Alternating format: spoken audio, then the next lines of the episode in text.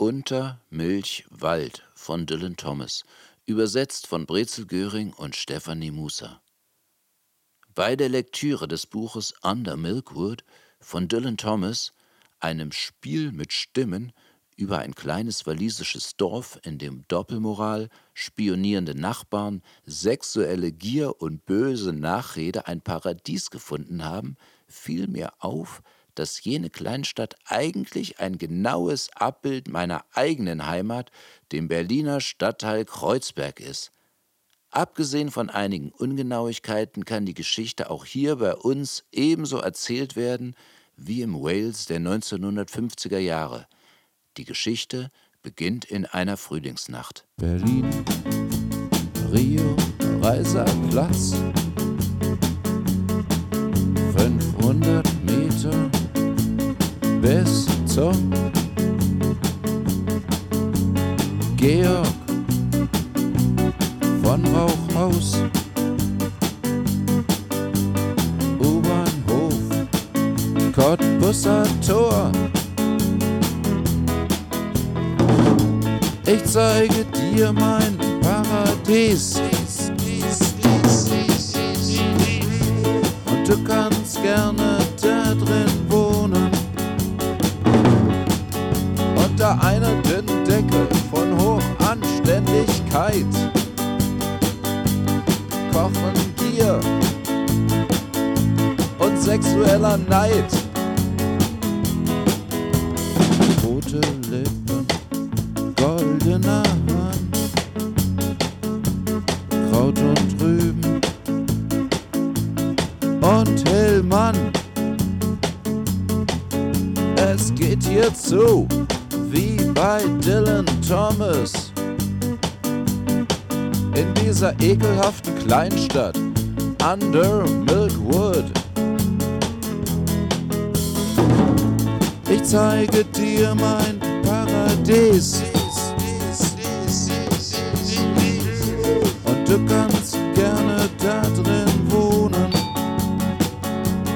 Doppelmoralische Nachbarn, die genussvoll kommentieren. Dabei selbst komplett triebgesteuert sind. Beginnen wir mal am Anfang. Es ist Frühling. Eine mondlose Nacht in dem kleinen Stadtteil. Sternenlos und bibelschwarz. Kopfsteinpflasterstille. Und sich versteckende Liebespärchen. Der Drogenhandelsplatz stolpert unsichtbar hinunter zum Schlehen schwarzen, langsamen, schwarzen, rabenschwarzen, schaukelnden Landwehrkanal. Die Häuser sind blind wie ein Maulwurf, obwohl Maulwürfe eigentlich ganz gut sehen können auf der schnuppernden, samtenen Wiese. In gedämpfter Stimmung, auf dem Platz, beim Straßenbrunnen und der großen Uhr, trauertragenden Geschäften, der Blindenwerkstatt und alle Bewohner dieses beruhigten, dummen Bezirks schlafen. Psst, die Babys schlafen, die Verkäuferin, die Rentner, der Schuhmacher, die Lehrerin, der Briefträger und, und, und der Wirt, die elegante Dame vom Bestattungsunternehmen. Besoffene junge Mädchen liegen kuschelig im Bett und gleiten sanft in ihre Träume von allem Möglichen, unter anderem auch von Ringen und Geschenken, umschwert von Leuchtkäfern, auf den nächtlichen Wegen des orgelspielenden Mariannenplatzes. Die Jungen haben Albträume von den polternden Viehhöfen der Nacht. Die Gaststätten Hahn, Elefant und Schmidts Katze ruhen an ihrem Platz. Die Hunde schlafen feuchtnasig, die Katzen machen ein Nickerchen in schiefen Winkeln oder streifen schlau und eilig auf der Wolke umher, die von den Dächern gebildet wird. Du kannst den Tau fallen hören und die verstummten Straßen atmen leise. Nur deine Augen sind nicht geschlossen und nur du siehst die schwarze, zusammengefaltete Stadt langsam schlafen.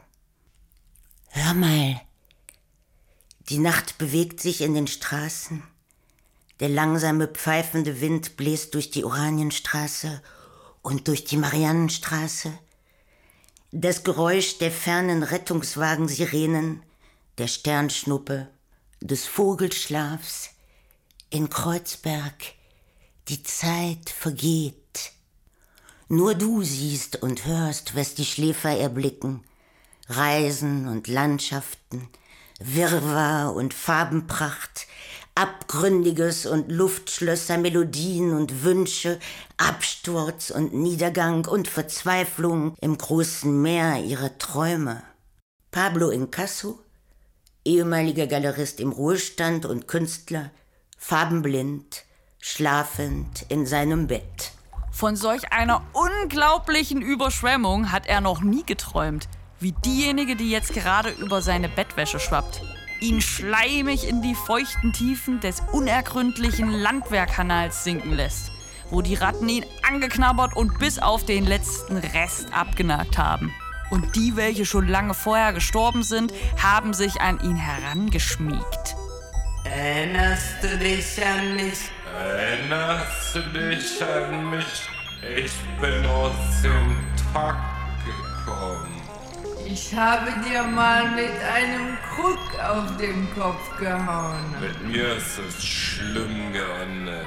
Sehr vergnügt. Sagt mein Tantchen, ich war's, der die wertvolle Messinguhr verpfändet hat. Ich habe niemals, jemals getan, was sie mir geraten hat. Doch hast du. Wie ist es da oben? Gibt es da oben Titten? Prügeleien, Ziehharmonikas, Schlaflieder, Muck-Synthesizer, Kirchenglocken, Kapellenglocken, ich meine dieses Glöckchen. Wäsche auf der Leine? Wenn sie lächelt, hat sie Grübchen. Rosi Probert, Adalbertstraße 33. Kommt mal hoch, Jungs. Ich bin tot. Gestorben durch rote Flecken auf der Haut. Vermutlich ist damit eine Geschlechtskrankheit gemeint. Das würde in die Aufzählung gut passen. Wie ist es da oben? Wie ist die Stimmung im Dowlies? Wie riecht denn eigentlich nochmal Petersilie? Oh, meine lieben Toten. Von dort, wo du stehst, auf dem Mariannenplatz, kannst du den Frühling hören. Günnar Cunier, Süßigkeitenladenbetreiberin, sie träumt von Ihrem Geliebten.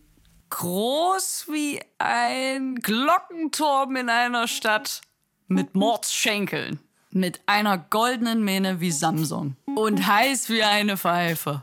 Siedend heiß. Mit einem Bass wie Blitz und Donner und einem muskulösen Brustkorb. Er lässt einem das Herz hüpfen. Mit Augen wie Lötlampen.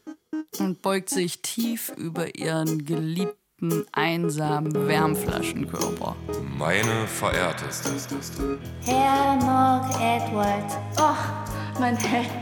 Ich bin ein Tuchhändler, verrückt vor Liebe. Ich liebe dich mehr als alle Flanellstoffe, Tagesdecken aus Baumwolle, Frottee, Merinowolle, indische Rohseide, Textilien mit Apretur, Crepe, Musselin, Popeline, Kissen, Index, Webwaren, in allen Textilkaufhäusern dieser Welt.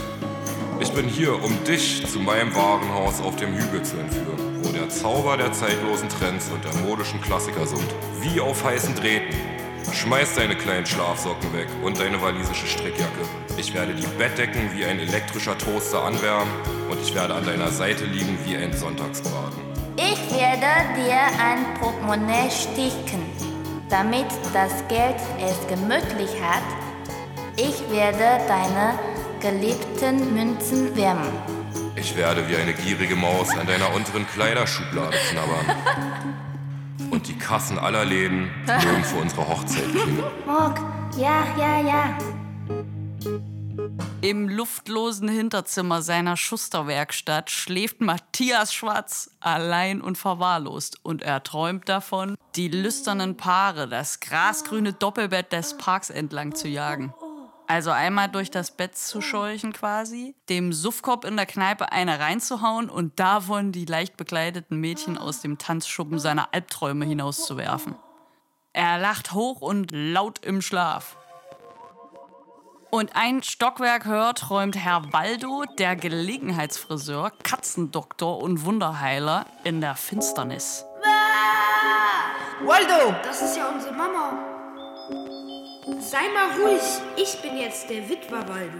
Arme Frau Waldo Mit was die so klarkommen muss, hätte niemals heiraten sollen. wenn sie nicht hätte müssen, heiraten müssen. Genauso schlimm wie sein Vater. Und du weißt, wie der sein Ende gefunden hat. In der Irrenanstalt. Dort weint er nach seiner Mutter. Mit dieser Xenia, da hinten im Park. Hast du ihr Baby gesehen? Es hat seine Nase. Das lässt mein Herz bluten. Was der nicht alles für einen Drink tun würde. Er hat das Pianola verscherbelt. Und ihre Nähmaschine. Der wird bei den brennenden Mülltonnen enden. Und da hält sich schon mit Straßenlaternen. Und eine Sprache gebraucht der. Als ob er auf dem Klo singen würde. Arme Mrs. Waldo. Klingelt an allen Türen. Schmeißt die Fensterscheiben ein Kackt alles voll. und hat sich am Schmuck bedient. Die Wände mit unanständigen Wörtern beschmiert. Und ich habe ihn im Gebüsch gesehen. Wie er unanständige Dinge getrieben hat. Wir sollten ihn ohne Abendbrot ins Bett stecken. Und ihm ein böses Abführmittel geben. Und im Dunkeln einschließen. Ab in die Erziehungsanstalt. Ab in die Erziehungsanstalt. Da werden sie es ihm beibringen mit Schlägen auf den Hintern. Küss mich, Matty Richards. Das kostet zwei Euro. Ich habe aber nur einen. Waldo! Waldo! Was machst du denn da mit unserer Matti? Willst du diese Frau Matti Richards? Lilly Klebstoff. Irene Spülung. Josephine Nervensäge. Dulci Protero. Als deine gesetzlich, entsetzlich angetraute Ehefrau? Nein, nein, nein! Nein, nein, nein! In ihrem eisig weißen, gottgefälligen, sauberen Nachthemd, unter tugendhaften Laken, in ihrem strahlend sauber geputzten, staubabweisenden Schlafzimmer, blitzblank, mit Blick auf den Kanal, ein Haus für zahlende Gäste in bester Lage. Frau Schmidt-Meyer, zweimalige Witwe von Herrn Meyer, pensionierter Händler für Bodenbelag und Herrn Schmidt, Bankrotteur und Betreiber eines Wettbüros. Frau Schmidt-Meyer, welche die Hausarbeiten, Wischen, Schrubben, Kehren, die schrille Stimme des Staubsaugers und der Geruch von Möbelpolitur wahnsinnig gemacht hat, sie stößt im Schlaf in die Rippen des toten Herrn Meier und des toten Herrn Schmidt, die geisterhaft ihr zur Seite liegen. Herr Meier, Herr Schmidt, aufwachen. Ihr müsst jetzt inhalieren. Es ist Zeit aufzustehen. Zähl mir mal deine Pflichten auf, in der richtigen Reihenfolge. Also, Ich muss diesen wärmenden Gürtel anziehen, gegen meine Rückenschmerzen. Ich muss ein kühles Bad nehmen. Das ist gut für mich. Ich muss meine Kohletabletten nehmen. Ich muss meine Nahrungsergänzungsprodukte einnehmen. Das ist gut für meine Gesundheit. Dann muss ich meine Pfeife mit der Asthma-Mischung rauchen. aber bitte draußen, Liebling. Dann muss ich Gummihandschuhe überstreifen und den Hund nach Flöhen durchsuchen. Dann muss ich den Salon fegen und den Kanarienvogel besprühen. Dann muss ich die Fenster putzen. Und ehe du die Sonne eintreten lässt, achte darauf, dass sie sich die Schuhe sauber macht. Die Tochter des Metzgers, Gossa Magaba, von Beruf Lehrerin, träumt tief. Sie schnarcht zierlich unter einem Berg von Hühnerfederbetten.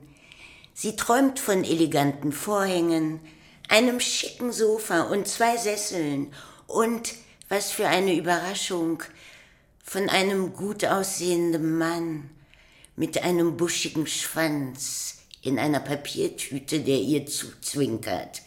Ach, mein Liebling, endlich! seufzt Gossamagaba und der buschige rote Schwanz wedelt unanständig. Willi Nilly, der Hermes-Paketzusteller, schlafend, träumend auf der Straße, legt 14 Kilometer zurück, um die Post zu verteilen, wie er es jeden Tag der Nacht tut und klopft hart und scharf an der Haustür von Frau Willi Nilly an. Schon wieder eine sexuelle Anspielung. Bitte versollen Sie mir nicht den Hintern, Herr Lehrer. Wimmert seine neben ihm liegende Ehefrau. Adam Säufer schläft über dem Schrankraum vom Hahn und hält sein feuchtes Kissen in den Arm, welches insgeheim Gossamer Gaber heißt. Ein Mogul überfällt Lily Smalls im Waschsalon. oh, du alter Mogul. Polly Scherber entledigt sich ihrer rosa und weißen Haut. Und jetzt kommt es zu einer Anhäufung freudianischer Sexualsymbole in einem Glutofen hoch oben auf einem Mast in einer Grotte im Sprühregen einer Fontäne im Gehölz und wartet dort nackt wie eine geschälte Zwiebel auf ihren Mann der Träume, der aus einem brennenden großen Blätterhaufen hervorspringt wie eine glänzende Forelle. Der Inspektor der Grausamkeit, Aufsichtsbeamter gegen Tierquälerei oder Kindesmisshandlung, fliegt hinunter zu Metzger Gabers Traum, um Herrn Gaber anzuklagen wegen dem Verkauf von Eulenfleisch, Hundeaugen, Menschenkotelett. Herr Gaber in einer blutigen Fleischerschürze eilt die Oranienstraße hinunter mit einem Finger in seinem Mund und das ist nicht sein eigener. Mein rothaariger Liebling. In der Mariannenstraße liegen ganz schlaftrunken Daybread, Polly Sperber, No Good Boyo vor der anbrechenden Dämmerung und seufzen in ihren Träumen sehnsuchtsvoll von Polygamie. Noch mehr Kindern. Nichts. Die Zeit vergeht. Hör doch, die Zeit verrinnt und die Dämmerung bricht heran. Und jetzt kommt eigentlich die Stimme eines Reiseführers.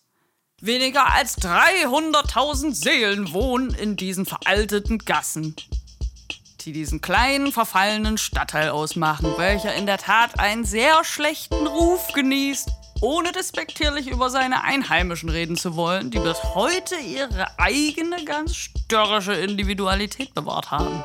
Auf der Oranienstraße stehen größtenteils bescheidene vierstöckige Häuser, von denen viele bestreben, ein gewisses Maß an Frohsinn zu erreichen, obwohl sich alle in einem sehr traurigen Zustand der Reparaturbedürftigkeit befinden. Doch selbst wenn sie saniert und frisch sind, wirken sie dann halt auch nicht fröhlich. Wiewohl es wenig gibt, was den Reisenden, den Gesundheitssuchenden, den Sportfreund oder den Wochenendmotorist anlocken würde, könnten sinnlich veranlagte Menschen davon durchaus angezogen werden, ein paar genüssliche Freizeitstunden dort zu verbringen. Denn diese werden dort einige Spuren von den schönen Zeiten der Vergangenheit wiederfinden, die in anderen Bezirken fehlen. Das prächtige Himmelsgewölbe erhält sich jetzt. Einer nach dem anderen werden die Schlafenden an diesem Morgen genauso wie an jedem anderen Morgen aus dem Schlaf geläutet.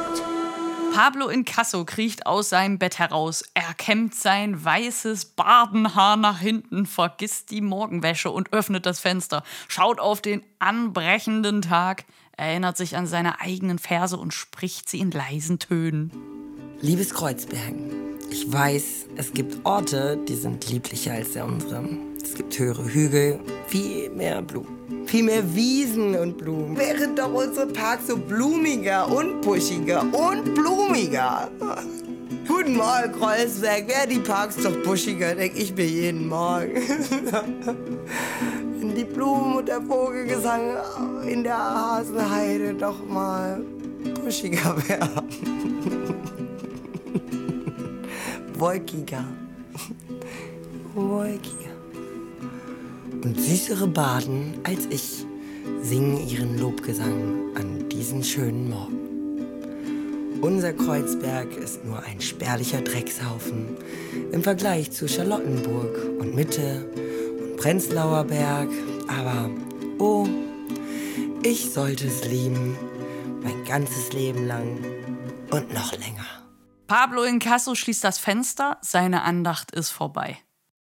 Nun, endlich erwacht Lily Smalls, die Haushaltshilfe, und kommt herunter aus einem königlichen Traum, in dem sie sich die ganze Nacht lang amüsiert hat, und setzt den Kessel auf den Herd in Frau Gabers Küche und schaut sich im Spiegel an und sieht folgendes. Oh, ist das ein Gesicht. Was für ein Anblick. Woher hast du denn dieses Haar? Wo kommt nur deine Nase her, Lilly? Die habe ich von meinem Vater, Dummerchen. Schau dir meine Haut an. Oh nein, schau mal. Du brauchst ein bisschen Make-up. Hm, welch ein Glanz. Wo kommt nur dieses Lächeln her, Lilly? Ach, vergiss es. Vergiss es, Mädchen. Keiner liebt dich. Ihre Lippen berühren beinahe ihr Spiegelbild, haucht sie und bewölkt das Glas. Lilly! Ja, Madame. Wo ist mein Tee, Mädchen? Was denkst du denn wo? In der Katzenkiste? Ich komm schon, Madame. Herr Piu, der im Haus gegenüber weilt, bringt den Morgentee zu Frau Piu und flüstert auf dem Weg nach oben. Hier ist dein schöner Tee, Liebes. Hier ist dein Arsen, Liebes, und dein Unkrautkillerkeks. Ich habe deinen Wellensittich erwürgt und ich habe in die Blumenvasen gerotzt. Ah, viel zu viel Zucker. Du hast noch nicht mal probiert, Liebling. Dann eben zu viel Milch. Warum denn, Liebes? Reich mir meine Brille.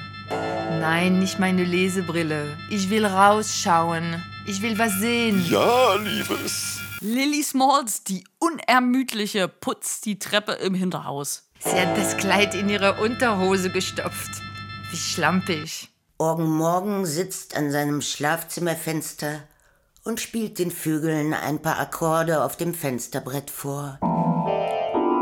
Er beobachtet mich, die Brett, wie ich eilig zur Bäckerei haste, meine Hemdsärmel reinstecke, meinen Mantel zuknöpfe. Keine Zeit zum Frühstück. Es gibt nichts zum Frühstück. Dafür gibt es Ehefrauen. Polygamie. Ich gönne in meinem schönen gemüsterten Morgenmantel. Schmuck wie eine Taunkönigin. Ich, no good Boyo. Ich führe nichts Gutes im Schilde, im Waschhaus. Ich, Polly Gardner, bin unter der Wäscheleine und stille mein neugeborenes Baby, mein Liebling. Nichts wächst in unserem Garten, nur die Wäsche und Babys. Und wo wohnen ihre Väter, meine Liebe? Weit, weit weg. Jetzt spritzen die Bratpfannen, Kessel und Katzen schnurren in der Küche.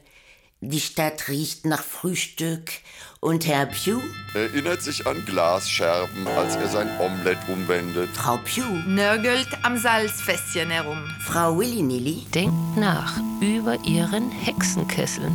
Immer bereit, die Briefe mit Dampf zu öffnen. Herr und Frau Cherry Owen in ihrem Zimmerchen in der Mariannenstraße, welches gleichzeitig Schlafzimmer, Eingangshalle, Esszimmer und Spülküche ist, sitzen da nieder in ihren Mänteln zu einem Restessen aus Kartoffelstücken, scharfer Soße, einer halben Dose Ravioli und sehr vielen Zwiebeln. Kannst du dich an letzte Nacht erinnern? Was?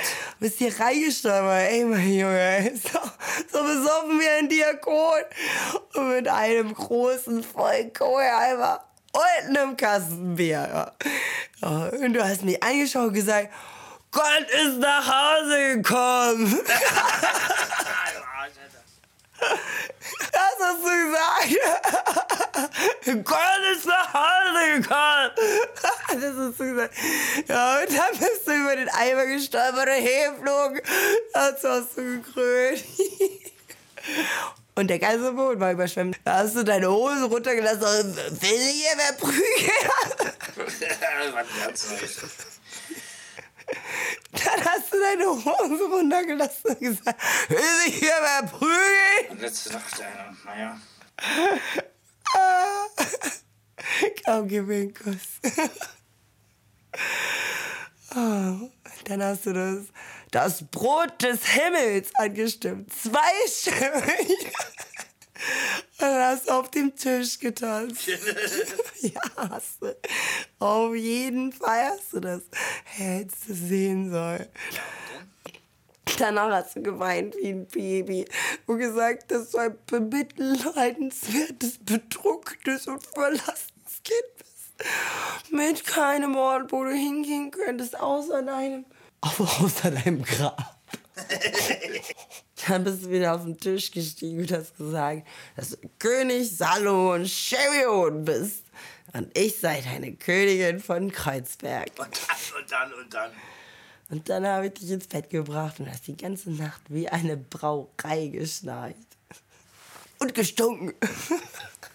Im düsteren Hinterzimmer des Ladens in der Oranienstraße genießen der Metzger Herr Gaber und seine Frau, die zum Frühstück von ihrer geschätzten Perle bewirtet werden, zwischen den Happen ihr allmorgendliches Trara. Und Frau Gaber reicht die Knochenstücke unter der fransigen Tischdecke ihrer fetten Katze hinunter. Sie mag die Leber. Sollte sie auch, Bess. Es ist die ihres Bruders. Hast du das gehört, Lilly? Ja, Madame. Wir essen unser süßes Kätzchen. Ja, Madame. Oh, du blutgieriger Schlechter. Er war kastriert. Da hat er es nicht mehr so gemerkt. Das ist ja vollkommener Unsinn. Gestern habe ich uns einen Maulwurf serviert. Lilly, Lilly. Und am Montag Otter. Am Dienstag Mäuseragout. Er ist der größte Geschichtenerzähler in der Stadt. Das weiß doch jeder, Madame. Herr Gaber erzählt niemals eine Lüge. Tust du doch nicht, oder, Anton? Nein. Und jetzt ziehe ich los und es geht den Kollihunden an den Kragen mit meinem kleinen Hackmesser. Oh, Lilly, Lilly. Im Hahn steht Adam Säufer am Zapfhahn in der sonnendurchfluteten Gaststätte. Die Uhr in der Kneipe zeigt 11.30 Uhr an. 11.30 Uhr ist Öffnungszeit. Die Uhrzeiger sind auf halb zwölf stehen geblieben, seit 50 Jahren. Es ist immer Öffnungszeit im Hahn. Auf mich selbst, auf mein Wohl.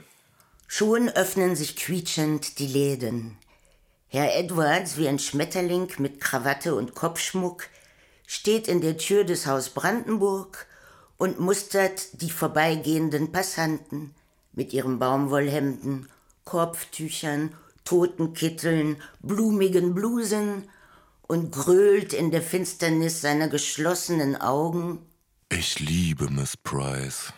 Pablo Incasso am weit geöffneten Fenster lauscht dem Morgen der Stadt. Mandy Müller, Ricky Reis, Tommy Paul und Sal, Sal, äh, der Knirpscherben. Kevin Bukowski, ja, wie ein Hund, einer von den Waldos. Humphrey, der Kotzbrocken. Oh, Jackie mit der Rotznase. Wo steckt Dicky? Die Jungs aus der Bruchbude. Ach, vielleicht haben sie wieder Ausschlag. Jemand hat Mandy Müller gehauen? Ah, ich wette, jemand hat Mandy Müller gehauen. Zwei Joints ist Kevin Bokowski war ich hab mal wieder recht, es ist der Kevin. Da ist der Postbote Willi Nelly und er klopft an die Tür. Bei dem kleinen Hotel. klopf, klopf. Von wem wird denn Frau Schmidtmeier einen Brief bekommen? Guten Morgen, Frau Schmidtmeier. Guten Morgen, Herr Briefträger. Hier ist ein Brief für Sie. Ein Gentleman möchte sich gerne mit Vögeln beschäftigen. also der Beobachtung von Vögeln und sucht eine Frau. Äh, Quatsch, eine Bleibe für zwei Wochen. Eine Unterkunft mit Badezimmer. Ein Vegetarier ist er auch noch. Nein. Sie würden nicht einmal ahnen, dass er da ist, Frau Schmidt. Er würde mit dem Bummern des Morgengrauens das Haus verlassen mit seinem kleinen Teleskop. Schon wieder eine sexuelle Anspielung. Ich kann niemanden in meinem schönen, blitzblanken Zuhause gebrauchen, der mir auf die Möbel atmet. Hand aufs Herz, er wird nicht atmen. Und auf meine Teppiche trampelt, in mein Meißner Porzellan niest und meine Bettwäsche beschmutzt. Er möchte doch nur ein Einzelbett, Frau Schmidtmeier. Pablo Incasso hört Willi Nillis Füße schwer auf den entfernten Pflastersteinen. Guten Morgen, Frau Pugh. Frau Schmidtmeier hält nichts davon, einen Gast zu beherbergen, weil er in ihre Bettwäsche niesen würde. Reichen Sie mir mal das Päckchen. Es ist aber an Herrn Pugh adressiert, Frau Pugh. Das geht Sie gar nichts an. Was ist denn drin? Ein Buch mit dem Namen Das Leben der großen Giftmischer. Jetzt kommt es aus Brandenburg. Guten Morgen, Herr Edwards. Es gibt wenige Neuigkeiten zu vermelden. Der kleine Tratsch des Tages, Frau Meier-Schmidt, verbittet sich Vögel in ihrem Haus und Herr Pugh hat ein Buch bestellt darüber, wie er seine Frau um die Ecke bringen kann. Haben Sie einen Brief von ihr dabei? Sie ist Ihnen wirklich in Liebe zugetan. Oh, Willy Nilly, sie ist ja so ein Schmuckstück. Hier ist mein Brief. Überreichen Sie ihn ihr sofort. Herr Waldo marschiert geschwind zum Hahn. Herr Waldo, da ist ein Brief für Sie. Noch eine Vaterschaftsklage. Keine Zeit! Eiligen Schrittes stolpern die Füße über die Steine, die drei Treppen hoch zum Hahn. Los jetzt, Adam, ein Bier!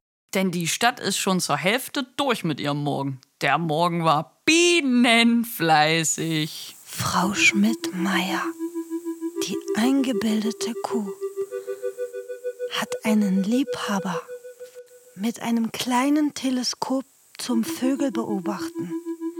Willi Nilly hat's erzählt. Erinnert ihr euch an ihren ersten Ehemann? Der kam ohne Teleskop klar. Er hat sie mit seinem Telefon gefilmt, während sie sich die Kleider auszog. Habt ihr die Frau des Metzgers gesehen? Sie erzählt, dass ihr Mann Hunde durch den Fleischwolf jagt. Jetzt schau dir nur mal diesen No-Good Boyo an. Was für ein Faulpelz. Putzt sich nicht mal die Nase. Und denkt nur an Ocky Milkmans Ehefrau, die keiner je zu Gesicht bekommen hat. Er hält sie im Kühlschrank gefangen, bei den Pfandflaschen. Dann wäre da noch Di Brad mit seinen beiden Ehefrauen. Eine für tagsüber, die andere für die Stunden der Nacht. Männer sind insgeheim brutalos, wenn ich das mal so sagen darf. Bei Licht betrachtet lebt hier ein ganz schön liederlicher Haufen. Und wie läuft's dann mit Orgen Morgan, Mrs. Morgan? Er ist ständig am Orgeln, jede Nacht bis zur Geisterstunde. Oh, ich leide entsetzlich unter der Musik. Vom erwachenden Frühling wird Gossamer Gaber wie von einem großen Kochlöffel durcheinander gerührt. Oh, was soll ich denn machen? Ich werde niemals wieder fein sein, wenn ich zucke vor Begierde. Der Lenz erglüht in diesem kraftvollen Morgen lichterloh. Matthias Schwarz, als er ein paar Absatzschuhe für Frau Dai Brett 2, die Wahrsagerin, Esoterikerin, repariert, er hämmert ernst vor sich hin. Matthias Schwarz zu einem hämmernden Rhythmus. Es gibt ein Bein, welches zu diesem Schuh gehört. Und in des Hermes Paketzustellers Willi Nilis düstere Küche macht Frau Willi Nili mit Dampf die Briefe auf von Herrn Mock Edwards an Güner Cunier und liest sie laut vor. Hm, Absenderhaus Brandenburg, Berlin, Kreuzberg. Einziger Besitzer Herr Mock Edwards. Textilhändler, Kurzwarenverkäufer, Schneidermeister, Vermietung von Faschingskostümen, elegante Nachtwäsche, Spitzenhöschen, Teegewänder, Abendgarderobe, Hochzeitskleidung und Babyausstattung. Ah ja, sehr interessant. Meine geliebte Güner, meine Braut im Himmel. Ich bin dir in Liebe zugeneigt, bis das die Naht unserer Zweisamkeit aufgetrennt wird. Und dann mögen wir für immer zusammen sein. In Ewigkeit, meine ich. Eine frische Lieferung von Schleifen ist gekommen, in allen Facetten des Regenbogens. Ich hätte große Lust, dir einen Haar zu binden, am liebsten eine weiße. Aber das ist leider nicht möglich. Die Geschäfte laufen schlecht, die Umsätze sind mies. Ich träumte letzte Nacht, du wärest tropfend nass und säßest auf meinem Schoß, als der Fahrrad die Straße hinunterkam. Ich sehe, dass du eine Meerjungfrau auf dem Schoß trägst. Schmeiße wieder rein. Wohin denn? Ins Meer vielleicht? Ach, was ist der Nutzen, stellt sich da die Frage. Der Allmächtige soll stets bei dir sein und dich hübsch aufbewahren für mich. In seinem lieblichen Anwesen. Ich muss nun aufhören, aber bin für alle Zeiten dein Mock Edwards. Hm. Und dann ist da noch eine kleine Botschaft mit einem Stempel. Kaufe bei Mock. Drei Ausrufezeichen. Die Kinder wild durcheinander rennend, laut rufend und singend verlassen die Schule in den verdreckten Hof hinein und Pablo Incasso singt leise ihr Lied mit. Johnny Crack und Elsie Speed hier in der Baby Mülleimer. Elsie Speed und Johnny Crack. Einer zieht heraus, eine liegt zurück. Hey, jetzt bin ich an der Reihe, sagte Elsie Speed, um das Baby aus dem Mülleimer zu holen. Jetzt aber ich, sagte Johnny Crack, um ihm eine zu knallen. sagte Johnny Crack, um ihm eine zu knallen. Alles, was es zu trinken gab. Bier, Bier, Bier! Weil Johnny Crack und Speed immer sagten sie, dass Bier gut für ein Baby im Mülleimer sei. Hey, jetzt bin ich an der Reihe, sagte Elsie Speed, um das Baby aus dem Mülleimer zu holen. Jetzt aber nicht, sagte Johnny Crack, um ihm eine zu knallen und es wieder reinzulegen. Die sphärische Musik ist weiter fern über Kreuzberg zu hören. Es ist des Frühlingsrascheln. Der ganze Morgen singt. Pablo Incasso ist beschäftigt auf seiner frühen Besuchsrunde. Er macht Halt vor der Sozialstation, um Polly Sperber zu lauschen, wie sie die Böden wienert. Einer, den ich liebte, der hieß Tom. Groß wie ein Bär und zwei Hektar lang. Dick liebte ich und der war breit wie ein Fass. Und Harry süß und viele Meter groß. Oh, Harry, Tom und Dick waren toll. Aber der, den ich am meisten mag, der kleine Willi war ein Mann für mich. Er liegt zwei Meter in der Erde tief. Kreuzberg wird zu Recht für die Gesangskunst gerühmt. Gelobt sei Kreuzberg, Alter! Gelobt sei Berlin! sagt Pablo Incasso und hastet weiter. Die Stadt platzt vor Liebesgefühlen, sie ist im Liebestaumel. Da haben wir den Pablo Incasso, sagt Herr Waldo und blickt durch die verrauchten braunen Fenster des dreckigen Hahns. Mit seiner Dichtkunst und seiner Bierfahne. Die stillen Säufer lernen ein Glas nach dem anderen. Oh, Mr. Waldo. Seufzt Adam Säufer. Ich stehe auf diese Gossamer. Sie ist eine richtige Lady. Ich denke nicht, dass sie eine Lady ist. Der Schulmorgen ist zu Ende. Die wilden, lärmenden Kinder toben und reimen auf den Pflastersteinen. Gwenny pfeift die Jungs herbei. Sie machen solch einen Lärm. Jungs, Jungs, Jungs, kommt mal rum zu mir. Jungs, Jungs, Jungs. Jungs, Jungs, Jungs, kommt mal rum zu mir. Jungs, Jungs, Jungs. Ah! Küss Gwenny dort, wo sie es will. Wie ist dein Name? Billy. Küss mich in der Oranienstraße, Billy. Oder gib mir einen Penny, du Blödmann. Gwenny, Granny, ich küsse dich am Cottbuser Tor. Jetzt muss ich dir keinen Penny mehr geben. Jungs, Jungs, Jungs, kommt mal rum zu mir. Jungs, Jungs, Jungs. Küss Gwenny dort, wo sie es will. Oder regt einen Penny raus. Küss mich am Mariannenplatz oder zahl mir einen Penny. Wie ist dein Name? Kevin. Küss Granny, wo sie will. Oder rückt einen Penny raus. Penny, Penny. Ich küsse dich. Jetzt muss ich dir keinen Penny mehr geben. Jungs, Jungs, Jungs. Küss mich oder her mit dem Penny. Komm schon, Granny. Küss mich am Engelbecken oder gib mir einen Penny. Wie ist dein Name? Dicky. Küss mich am Engelbecken, Dicky. Oder Geld raus, aber zackig. Gwenny, Gwenny, irgendwie geht das nicht. Wieso? Meine Mutter hat's befohlen. Ich soll nicht. Granny fragt, wieso. Ich bin pleite. Schmeiß ihn in den Fluss, damit er ertrinkt. Schlag ihn auf den Hintern. Aua! Und die schrillen Mädchen kichern und kommandieren ihn herum, kreischen, während sie ihn zerren und schubsen. Und er rennt weinend den Hügel hinunter, rennt den ganzen Weg entlang, während die bösen Raubvogelmädchen schreien und ihm mit ihren Krallen die Kleider zerrupfen. Dann reißen sich seine Peinigerinnen los und rennen zum Süßigkeitenladen in der Mariannenstraße, um bei Frau Güner Cunier einzukaufen, die lieb und fein wie ein aufgeplustertes Rotkehlchen ist, mit ihrem süßen kleinen Po, knackig wie ein Kissen, runde Bonbons, so groß wie Geschwüre, die beim Lutschen die Farbe wie ein Regenbogen wechseln, Weinbrandbonbons, Fruchtgummis, hunderte und tausende Sorten, Lakritz so süß, dass man Bauchschmerzen bekommt, klebriger Kaugummi, den man in die Locken der Mädchen schmieren kann. Schwupps ist das Geld auch schon futsch, in alle Winde zerstreut. Gossamer Gaber stolziert. Sie wird von den Bäumen und Fenstern, die die Straße säumen, beäugt und vollständig entkleidet. Es dampft. Gossamer. Sie rast nackt vorbei am Hahn. Die einzige Frau auf Adams Erde. Adam Säufer berührt mit seinen ehrfurchtsvollen, lüsternen Pfoten ihre Beine. Es ist mir ganz egal, dass er vulgär ist. Flüstert sie zu ihrem unschuldigen, tiefen Selbst. Ich will ihn schlucken. Ich will ihn mir reinschieben.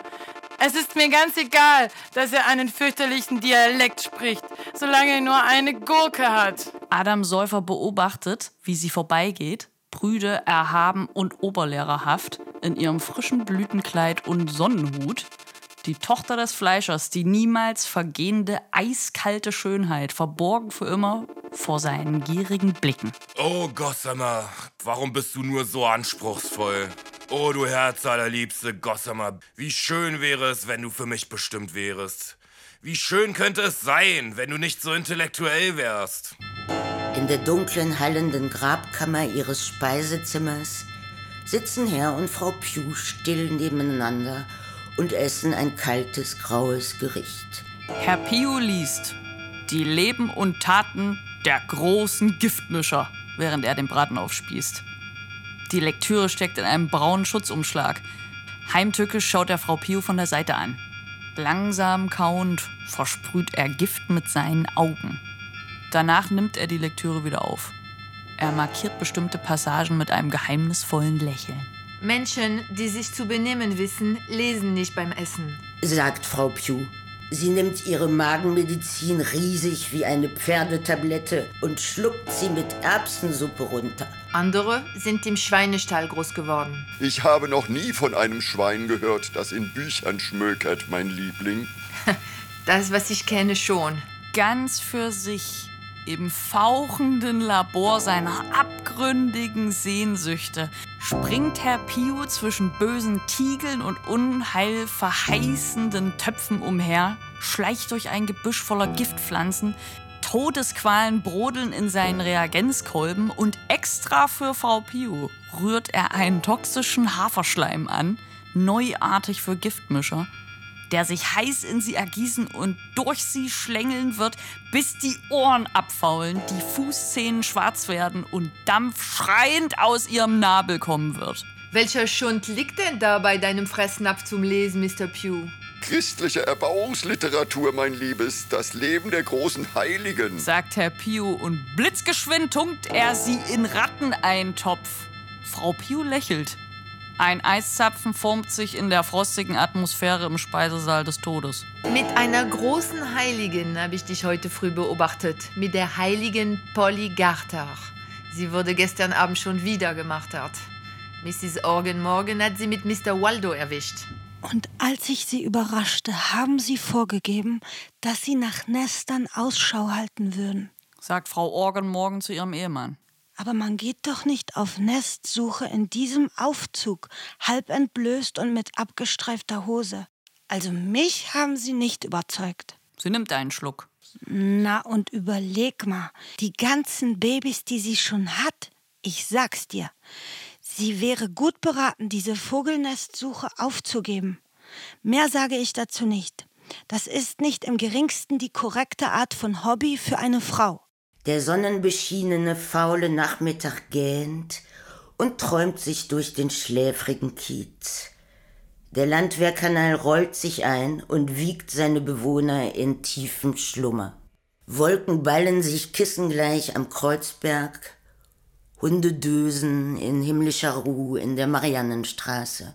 Menschen, die sich zu benehmen wissen, sagt die kalte Frau Piu bissig. dösen nicht beim Essen ein. Herr Pew schreckt plötzlich auf und erwacht. Gedulde dich, bis es Zeit ist, dich in deine Schweinebuchte zu legen. Pablo Incasso blickt hinaus, das Fenster sperrangelweit geöffnet, der Sonne zugewandt. Er nickt ein und geht auf die Reise. Ich liebe dich, Rosi Probert! Er kämpft mit abgebrochenen Flaschenhälsen im Gestank und Stimmengewirr der dunklen Kneipen. Er zieht herum mit einer Herde von Nutten und besäuft sich mit denen, die schon gestorben sind. Von allen Stimmen erinnert er sich nur an eine am allerliebsten. Die frühe, faule Rosi mit ihrem blonden Haar. Frau Probert. Aus der Aderbertstraße. Schnattert zweimal wie eine Ente und verlange nach Rosi. Die eine Liebe seines Lebens, in dem sich die Frauen wie in einer Sardinendose drängen. Klopft zweimal an die Pforte meiner Grabstätte und frage nach Rosi. Oh, Bravo. Ciao. Ruft ein Kind seiner Mutter zu, während sie die Straße passieren. Er heult trotz und Wasser. Berichtet das Mädchen und schon hat sie ihn wieder aus ihren Gedanken verscheucht.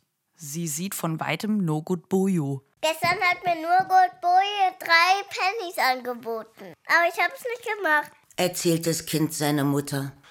Ich möchte so gerne der gute No-Good Boyo sein. Aber ihr lasst mich ja nicht. Der Säufer Schultheiß verabscheut seinen vor dem Supermarkt angebundenen Hund. Wow, wow. Bist du, kleines Wauzilein? Du verdammtes Mistvieh. Der Hund schnüffelt sanft an seinem Hosenbein. Scheißhund. Schreit er seinem schwerhörigen Hund zu, der freundlich schaut und ihm die Hände leckt und sanftmütige Laute von sich gibt. Jetzt liegt die Stadt in der Abenddämmerung. Die einbrechende Dunkelheit und der zeremonielle Staub des düsteren Wehens der Nacht treiben durch das lebendige Zwielicht dieser Stätte der Liebe. Kreuzberg ist die Hauptstadt der Finsternis. Frau Schmidt-Meyer zieht die bakterienfreien Rollläden herunter. Erstens Herr Meyer und zweitens Herr Schmidt, die den ganzen langen Tag als tote Geister getratscht haben, seufzen widerstrebend und gleiten in ihr sauberes Haus hinein. Nach Ihnen. Nach Ihnen. Ich liebe euch beide. Bald ist es Schlafenszeit. Berichtet mir von euren Pflichten in der richtigen Reihenfolge. Da ist eine ätzende Liebe in ihrer Stimme für diese zwei zerfallenen Phantome. Wir müssen unsere Schlafanzüge aus der Schublade holen, die mit dem Wort Schlafanzüge beschriftet ist. Ich muss diesen wärmenden Gürtel anziehen, gegen meine Rückenschmerzen. Ich muss meine Kohletabletten nehmen. Ich liebe euch beide. Herr Meier hofft, dass es nicht um ihn geht. Ebenso denkt Herr Schmidt. Am Fuße des sich verfinsternden Viertels umkreist Polly Sperber mit ihrem Lippenstift ihre Nippel. Ich bin 17. Ich werde zur Hölle fahren. Achtung, haltet euch fest. Ich werde Sünden begehen, bis ich explodiere. An der Pforte seines Hauses in der Oranienstraße sagt Pablo Incasso seine Verse zum Abendbrot für Kreuzberg auf. Freudig verbissen hinein in die schon sündigende Dämmerung. Herr im Himmel! Jeden Morgen, wenn ich aufwache, spreche ich ein kleines Gebet und dass du bitte dein liebliches Auge auf allen armen Kreaturen ruhen lässt, die geboren sind, um zu sterben. Wir sind nicht komplett schlecht oder gut, die, die wir unser Leben in Kreuzberg verschnaufen, versaufen, verrauchen. Und du, das weiß ich, wirst der Erste sein, der unsere beste Seite sehen wird. Und nicht unsere schlimmste. Oh, lass uns einen neuen Tag erleben. Segne uns diese Nacht. Die Säufer im Hahn erheben ihr Glas auf das Versagen des Tanzes. Nieder mit dem Tanz und der Rumhüpferei. sagt Cherry Owen rechthaberisch, der soeben 17 Gläser flachen, lauen, wässrigen, berlinerischen, bitteren Beeres heruntergestürzt hat. Herr Waldo in seiner Ecke stimmt ein Lied an. Als ich jung war in Charlottenburg, sechs Pfennige Lohn als Schornsteinfeger, sechs kalte Pfennige, so gut wie nichts. Und ich lebte nur von Salat. Fege, fege, fege meinen Schornstein. Ohne Schuhe und Geld im Schnee. Fege, fege, fege meinen Schornstein. So lief ich in Tränen durch Charlottenburg. Ich hatte keine Serviette, um mir den Mund zu wischen. Habt ihr je gehört von so einer brutalen Diät? Eine nette Frau hatte Mitleid mit mir. Keiner hat mir meinen Schornstein gefegt, seitdem mein idiotischer Mann weg ist. Fege, fege, fege meinen Schornstein. Schmutziger, schöner Schornsteinfeger. Fege, fege, fege meinen Schornstein, sagte sie und errötete dabei. Herr Mock Edwards und Frau Günach-Cunier, glückselig und weit entfernt voneinander, der eine am oberen und die andere am unteren Ende der Stadt, bringen wie jede Nacht ihre Lust und Sehnsucht zu Papier. Oh, mein geliebter Mock, ich bin für immer dein. Ich fiebere den Moment herbei, in welchem ich dich in meinen Arm halten werde. Und er umarmt sein geliebtes Geld. Herr Waldo, besoffen im dämmernden Park, umarmt seine liebliche Polly Sperber, beäugt und belauscht von der Nachbarschaft und den Vögeln. Und es ist ihm egal. Aber Polly Sperber wispert nicht seinen Namen, als sie ihn zurückliebt. In zwei Meter Tiefe, im feuchten Erdreich, wird dieser Name gesungen. Oh, Harry, Tom und Dick waren toll. Aber der, den ich am meisten mag, der kleine Willi war ein Mann für mich. Er liegt zwei Meter in der Erde tief. Die dünne Nacht verfinstert sich. Ein leichter Wind säuselt auf den Straßen in der Nähe des Parks. Im schwarzen, glücklichen Sichtfeld der Liebe. Ein Paradies, wo sich die Leute von Kreuzberg fortpflanzen. Das sind die übermütigen Faulenzer an ihrem freien Tag, die die Kapellen und die Hochzeitsbetten ignorieren. Und Pablo Incasso spricht einen zierlichen Segen über die Unschuld der Menschen in diesem windigen Ort, in welchem der Frühlingstag nun zum zweiten Mal finster beginnt. Jemand soll mich nach Hause bringen, weg von dieser öden Stätte des Verfalls. Jemand soll mich nach Hause bringen, die schwankende Oranienstraße lang. Das war das Hörspiel Unter Milchwald Kreuzberg von Dylan Thomas, übersetzt von Brezel Göring und Stefanie Musa, produziert vom Rundfunk Berlin-Brandenburg. Idee Jacek Slesky. Jemand soll mich nach Hause bringen. Die Mitwirkenden in der Reihenfolge ihres Auftretens. Pascal Schiller, Schwupps, ist das Geld auch schon futsch. Greni Sackratte, Schon wieder eine sexuelle Anspielung. Cora Mainz, Männer sind insgeheim brutalos, wenn ich das mal so sagen darf. Anton Garber, Eulenfleisch, Hundeaugen, Menschenkotelett.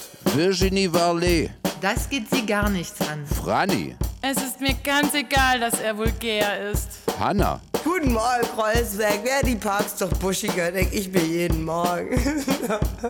Gina Dorio, Das ist ja Shang Wang. Bitte versollen Sie mir nicht den Hintern, Herr Lehrer. Jemand soll mich nach Hause bringen, weg von dieser öden Stätte des Verfalls. Jemand soll mich nach Hause bringen, die schwankende Oranienstraße lang.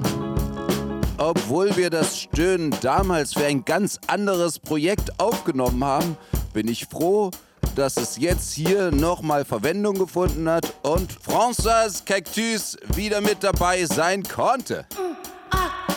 Tom Varlet, Nein, nein, nein! Tine Hammer, Was machst du denn da mit unserer Matti? Stephanie Musa, Immer bereit, Dampf zu öffnen. Lady Maru, Herr Meier, Herr Schmidt, aufwachen. Lilith Stangenberg, Ich werde Sünden begehen, bis ich explodiere. Klaus Teuerkauf, Ein Gentleman möchte sich gerne mit Vögeln beschäftigen. André Felscher und die beiden Kinder von Fee. Er heult Trotz und Wasser. Das andere auch. Aber ich hab's nicht gemacht. Eigentlich sollte Güner Künier auch noch eine Rolle sprechen. Ihr habt ihren Namen ja schon im Hörspiel gehört, aber die war auf Tour in England. Jemand soll mich nach Hause bringen.